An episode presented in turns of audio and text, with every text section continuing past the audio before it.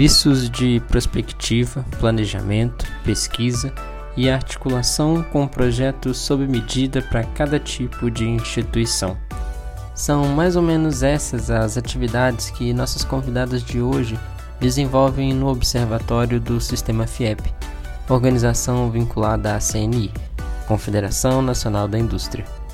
De modo geral, o observatório tem como propósito ver além do que está sobre os nossos olhos, identificando tendências e auxiliando em soluções para questões socioindustriais. Hoje a gente recebe a cientista social Raquel Valença, a antropóloga Juliane Basso e a socióloga e cientista política Michelle Stum, para contar um pouquinho mais sobre como é ser cientista social trabalhando com pesquisa, desenvolvimento e inovação aplicada a questões sociais e industriais.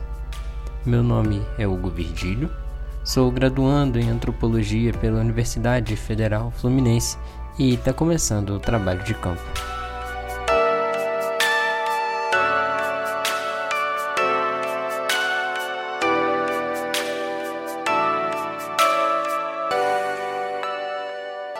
Raquel, Juliane, Michele, sejam muito bem-vindas, muito obrigado pelo aceite em participar aqui do programa. Vocês podem se apresentar para gente? Eu me chamo Juliane Bazo, eu sou graduada em jornalismo e sou mestre e doutora em antropologia social. Olá, eu sou a Raquel Valença, eu sou pesquisadora dos terrenos interdisciplinares, eu trabalho com estudos de futuro e com planejamento de longo prazo há 15 anos as ciências sociais emergiram como um campo de estudo necessário para eu trabalhar temáticas complexas dentro do meu contexto profissional, porém elas não foram a minha primeira graduação. É, olá, meu nome é Michele, Michele Stum, eu sou graduada em Economia, mestre em Sociologia e doutora em Ciência Política. Que interessante nessa né, interdisciplinaridade de vocês, todas vieram de outras áreas, né? E como é que vocês chegaram nas ciências sociais? É, eu, como várias antropólogas, é, não fiz então minha, minha graduação nas ciências sociais e meu encontro com elas uh, se deu por, pelo desejo uh, de exercer a, a docência. Pouco tempo depois da minha graduação, incentivada por professores meus na área de comunicação, eu prestei um seletivo para professora substituta e fui dar aula uh, no mesmo departamento em que eu me formei. E essa experiência foi muito marcante na minha vida. Foram dois anos que eu fiquei é, nesse departamento de comunicação na Universidade Federal do Paraná. E, e eu sabia né, que se eu quisesse continuar é, na área da docência, eu teria que investir na pós-graduação. Então, eu busquei é, é, opções em outras áreas e, e, decidi, optei pela antropologia e decidi apostar nessa área. E, e depois, uh, é, bem apaixonada pela antropologia, nela eu prossegui, inclusive no, uh, no meu doutorado.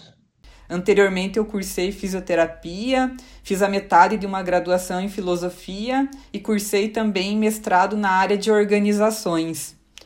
É, no entanto, eu sentia falta de temáticas estruturantes que dessem conta de analisar em profundidade questões sociais complexas, e nesse sentido, eu resolvi avançar para uma graduação de ciências sociais. E o meu julgamento é que foi uma decisão bastante assertiva, porque o campo me ajuda muito é, na condução dos meus projetos profissionais, a eu trabalhar eles de forma mais crítica e com qualidade. Eu não me considero uma cientista social pura e me enxergo mais como uma pesquisadora interdisciplinar, na qual as ciências sociais têm um papel fundamental na discussão de questões interdisciplinares complexas, sobretudo na área de estudos de futuro, que é uma disciplina é, que requer uma bagagem acerca de fenômenos sociais. A minha relação com as ciências sociais começou antes mesmo de eu entrar na universidade, né? porque foi, as sociais eram uma das minhas opções de vestibular, mas por influência da minha família eu acabei optando pela economia. Durante a graduação, a minha curiosidade pelas sociais não se esgotou, né, não se cessou, e, é, é, foi assim que eu me matriculei em algumas disciplinas de antropologia e sociologia.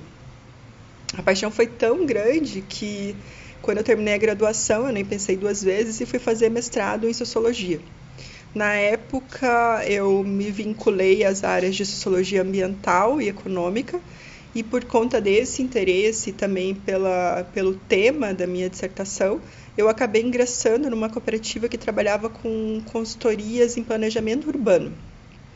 É, eu passei alguns anos né, é, trabalhando nessa área para municípios, governos de estados e outras entidades de diversas regiões do Brasil. Né. Na época, eu tive a oportunidade de viajar muito, trabalhei muito, né, viajei muito e conheci várias realidades socioeconômicas do Brasil. Né.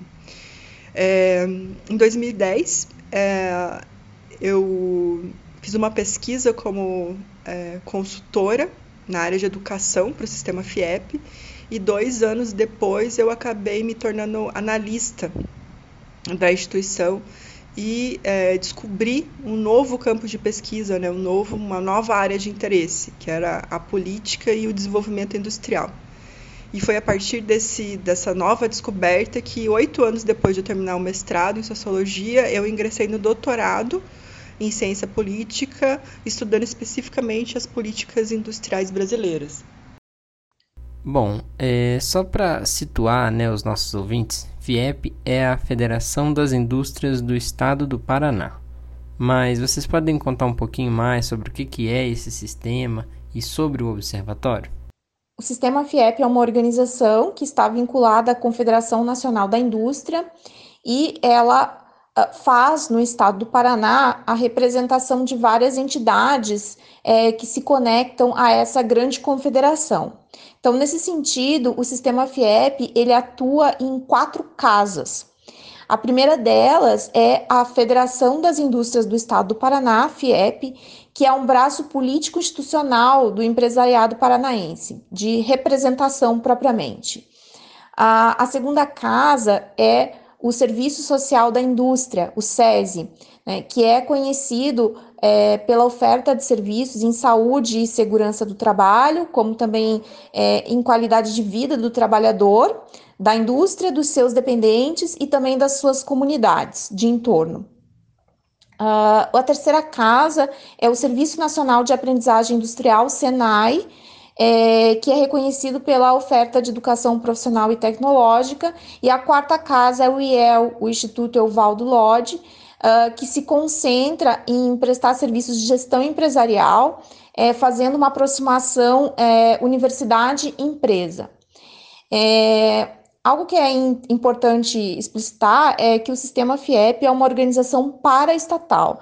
Então, é, por contar com essa natureza, é, o sistema mistura dinâmicas de, tanto de uma empresa pública quanto de uma empresa privada. Então, ele recebe contribuições compulsórias das empresas para sua manutenção. É, e por isso ele presta contas como uma instituição pública, né? Ele é auditado como uma instituição pública, mas ele também pode ofertar serviços uh, no mercado, é, então, todos os, os, os, serviços que eu mencionei antes, né, eles podem, eles são ofertados é, não só para a indústria paranaense, como podem atender indústrias de outros estados, podem atender governos municipais e estaduais, podem atender uh, instituições de pesquisa, não só do Paraná, como em outros estados, é, pode prestar serviços até mesmo é, internacionais.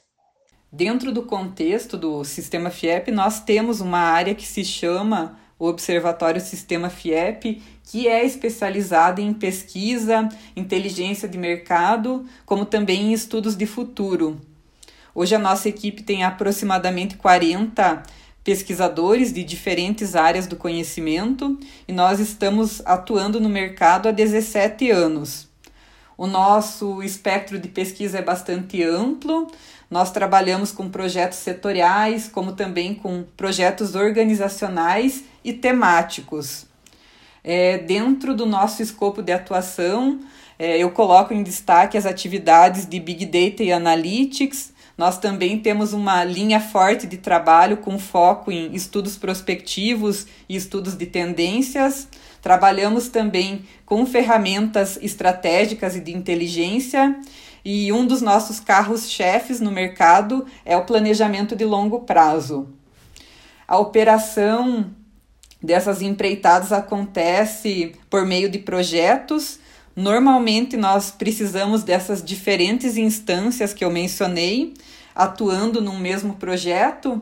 E um ponto importante é que o cientista social contribui efetivamente em todas essas áreas do escritório, em parte delas um pouco mais, em parte delas um pouco menos.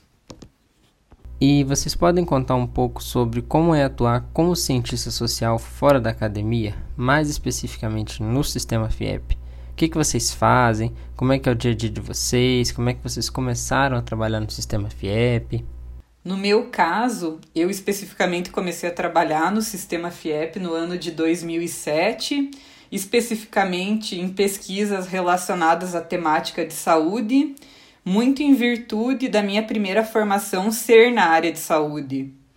Ao longo da minha jornada na instituição, eu fui assumindo um espectro de pesquisa mais amplo e muitos dos projetos eram ligados a temáticas sociais. Nesse sentido, emergiram desafios e também necessidades de formação. Foi aí então que eu avancei para a graduação em Ciências Sociais e, por conseguinte, eu venho assumindo um maior contingente de projetos sociais dentro da instituição. Atualmente eu sou coordenadora de estudos e pesquisas. Os projetos com temáticas sociais no escritório normalmente ficam sob minha coordenação, em razão da familiaridade que eu tenho com o tema Hoje a nossa carteira de projetos é variada. Nós trabalhamos questões sociais como juventude, diversidade e inclusão, educação, responsabilidade social, longevidade, mercado de trabalho. E os clientes também são variados e os seus desafios também. Nós tratamos tanto com empresas de pequeno porte até com empresas e entidades latino-americanas de grande envergadura?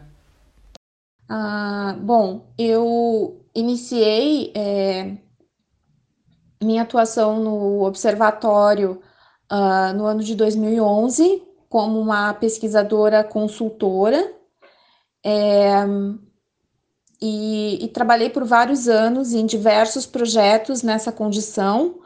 É, mais recentemente, é, eu ingressei então numa posição é, fixa, né, como analista de pesquisa, desenvolvimento e inovação no núcleo de estudos e pesquisas. E, e nessa área é, eu oferto suporte para em todas as etapas das investigações que são conduzidas, desde o planejamento metodológico, passando pela revisão de literatura, o desenvolvimento empírico, se necessário, e também o acabamento textual. Então, a partir da minha formação nas ciências sociais, eu contribuo para realizar especialmente as pesquisas qualitativas, né, que vão mobilizar diversas ferramentas, como entrevistas, grupos focais, análise de documentos, é, para que a gente possa, então, construir vários uh, produtos que o observatório oferta, né, como estudos de tendências, construção de cenários, de roadmaps, é, e também sites estratégicos. E por intermédio da minha formação na comunicação social, eu colaboro na redação, edição e revisão é, dos textos dessas pesquisas, né, que tomam forma é, em diferentes publicações e são dirigidos a vários é, tipos de públicos. Eu também iniciei no Observatório Sistema FIEP como pesquisadora consultora no ano de 2010 é, e passei dois anos sob essa condição realizando trabalhos na área de educação. Em 2012, eu fui contratada como seletista e passei a ocupar o cargo de analista de desenvolvimento econômico. E desde então eu venho trabalhando no fornecimento de dados estatísticos é, ligados às, às área, à área social, econômica e principalmente industrial para os diversos atores vinculados ao sistema FEP. É, isso internamente, né? Externamente eu atuo na execução de projetos de consultoria é, em escala nacional e também tive a oportunidade de trabalhar em alguns projetos internacionais. Né? É, eu também atuo na elaboração de estudos e panoramas sobre diversos temas para auxiliar o planejamento estratégico é, de diferentes organizações que nos contratam. Né?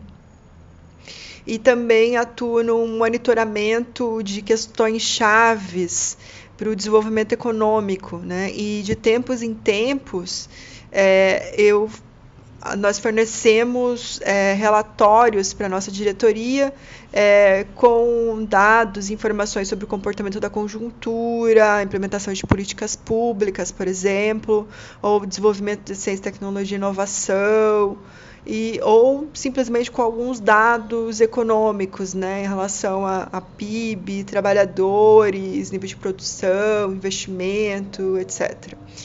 É, eu acho que é importante dizer que essas diversas atividades elas requerem aí diversas técnicas e metodologias de pesquisa, né?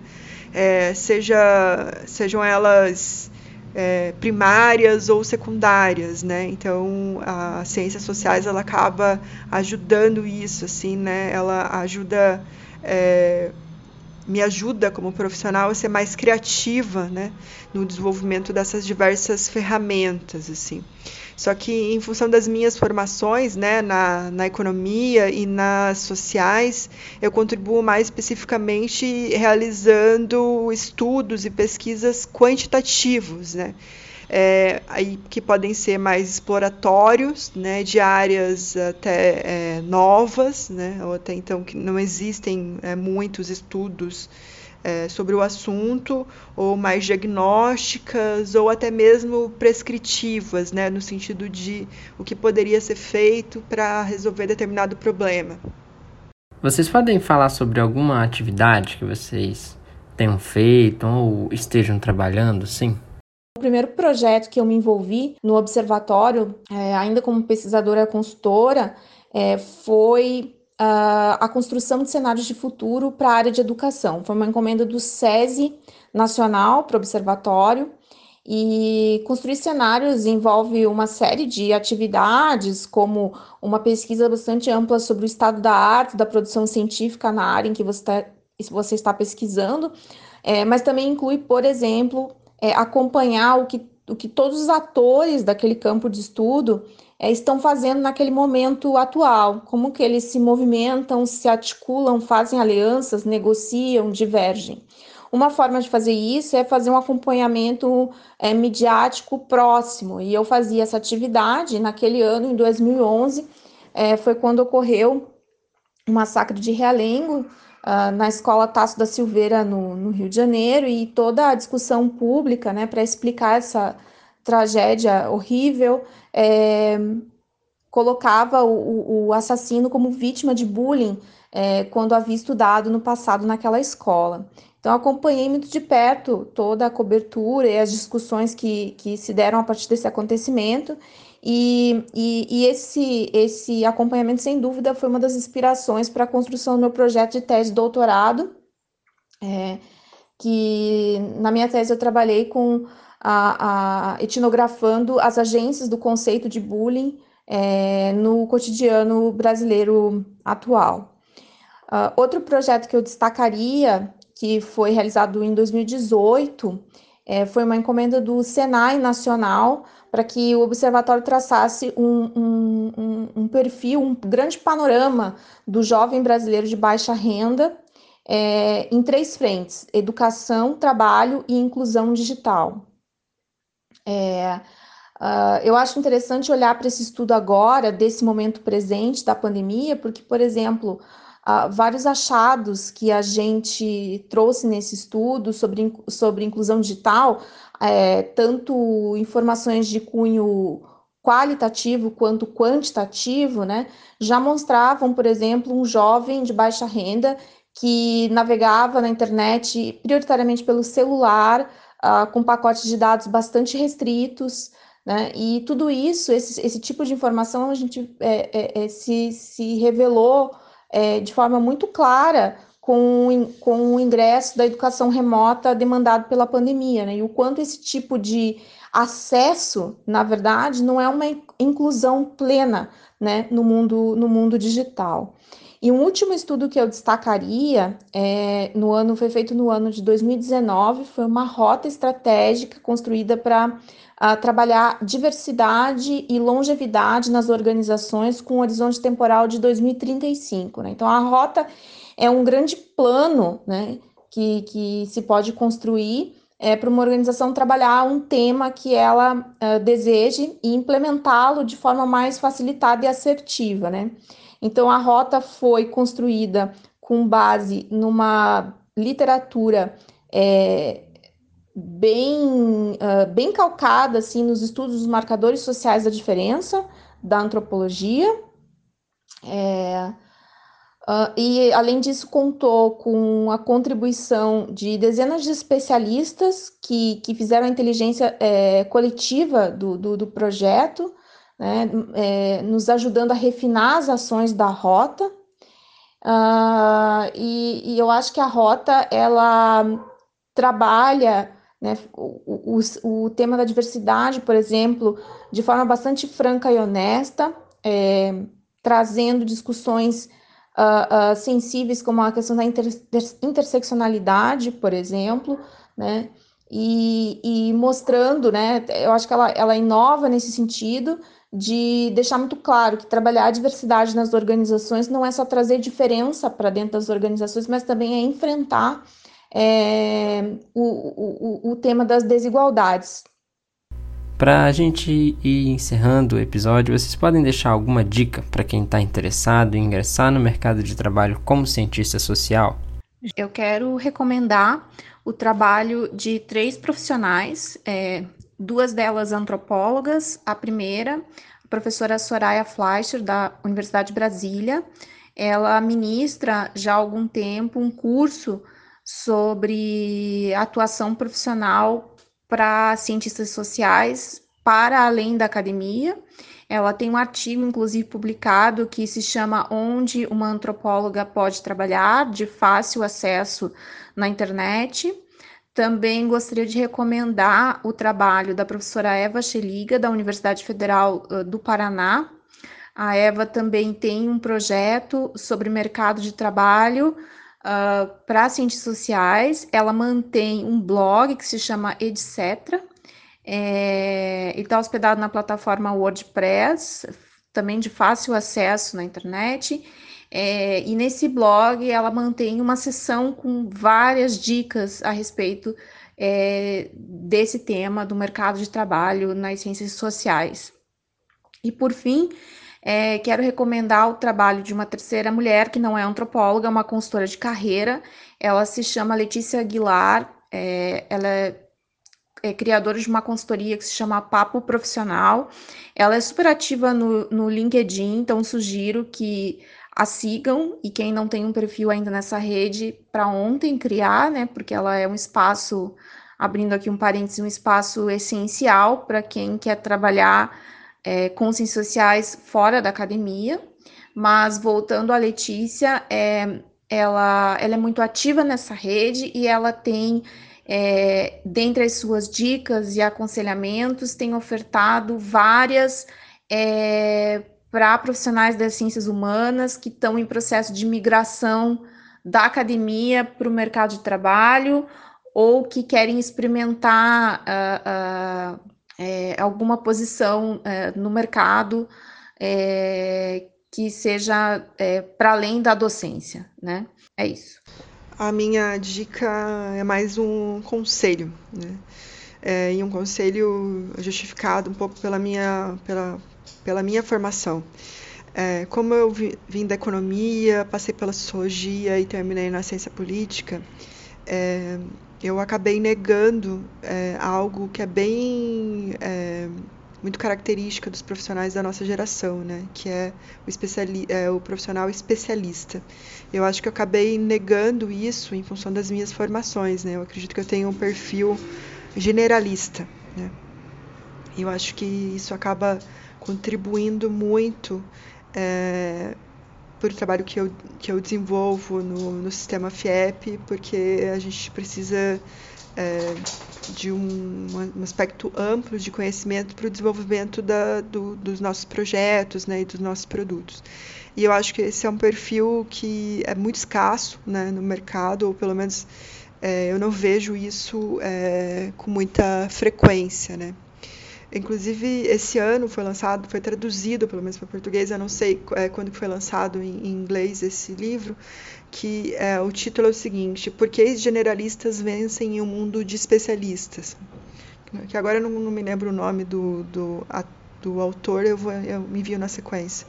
Ele, ele, ele defende a ideia de que é, os profissionais é, mais valorizados atualmente no mercado são aqueles que conseguem pensar fora da caixa e encontrar saídas para problemas aparentemente insolúveis por meio de conexão entre áreas e ideias, né? Que normalmente esse é um exercício tão trivial e exige uma equipe, né? Grande, né? Para isso. E ele defende essa ideia de que hoje o profissional que consegue, que é um, esse profissional generalista, ele tem uma habilidade, ou pelo menos ele consegue desenvolver soluções mais rapidamente é, para é, para áreas né, é, mais complexas. E, e a minha, então a minha dica fica nesse sentido. Se puder por um tempo, né, é, é, seja um generalista, que eu acho que vai ajudar, é, seja na sua opção, né, por permanecer generalista ou depois se especializar em algo eu gostaria de colocar em relevo alguns campos que eu considero promissores para os profissionais da área de ciências sociais e que devem estar aquecidos nos próximos anos no mercado de trabalho. O primeiro deles diz respeito ao campo de UX Research, que é uma área interdisciplinar na qual o cientista social tem um conjunto de competências estratégicas muito singulares que podem contribuir na área. Ou seja, o cientista social pode trabalhar na pesquisa de produtos digitais, como também no teste de plataformas, por exemplo. E um segundo campo que eu coloco em relevo diz respeito à etnografia nos ambientes digitais. Hoje, o cyberantropólogo é uma profissão cada vez mais frequente em empresas de tecnologia nos Estados Unidos e eu também enxergo esse campo como muito promissor é, para a realidade brasileira, haja vista que nós estamos vivenciando um aumento de empresas de base tecnológica e caminhamos para processos maiores de digitalização, demandando, por conseguinte, o cyberantropólogo. Gente, muitíssimo obrigado pela participação de vocês. Eu estou muito feliz com a riqueza de conteúdo que vocês acrescentaram ao programa e quero aproveitar para comentar uma coisa que eu acho que eu nunca falei por aqui. Quando eu fiz mobilidade acadêmica, uma espécie de intercâmbio entre universidades federais, da minha universidade, né, para a Universidade de Brasília, uma das disciplinas que eu cursei lá foi justamente essa que a Juliane citou aqui, ministrada pela professora Soraya Fleischer, e que muito me inspirou, né, me encantou muito, é, junto com a minha participação também no Mundaréu, um outro podcast de antropologia, coordenado também por essa professora maravilhosa, para criar né, aqui o trabalho de campo. Então quero aproveitar para deixar aqui os meus agradecimentos à Soraya e a todos os meus colegas do Mundaréu. Além disso, todas as dicas que as nossas convidadas mencionaram vão ficar registradas aqui na descrição do episódio e no Instagram do programa, @tdcampo. Segue a gente lá e aqui no seu tocador para ficar por dentro das novidades, dicas e novos episódios. Até o próximo episódio. Tchau, tchau.